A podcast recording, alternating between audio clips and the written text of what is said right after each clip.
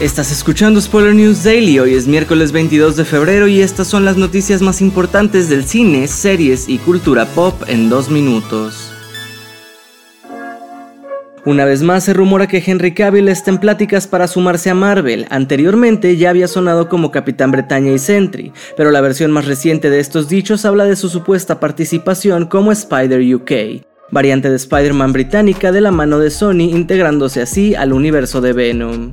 Spider UK es William Braddock, quien posee los mismos poderes básicos que la mayoría de las versiones del arácnido, siendo gran parte de su historia individual la de los Web Warriors, un grupo de Spider personas que ayudan a mantener a salvo la humanidad a través de diferentes universos. En otras noticias, durante una nueva entrevista, el cineasta David Fincher aseguró que es imposible que Netflix pueda producir una tercera temporada de Mindhunter, ya que no atrajo la cantidad suficiente de audiencia para justificar la inversión. Pero realmente no está resentido con el gigante del streaming, de hecho dijo que estaba muy agradecido porque se atrevieron a darle total libertad no solo en la aclamada serie sobre asesinos seriales, sino también con la ambiciosa película de Mank y ahora con The Killer.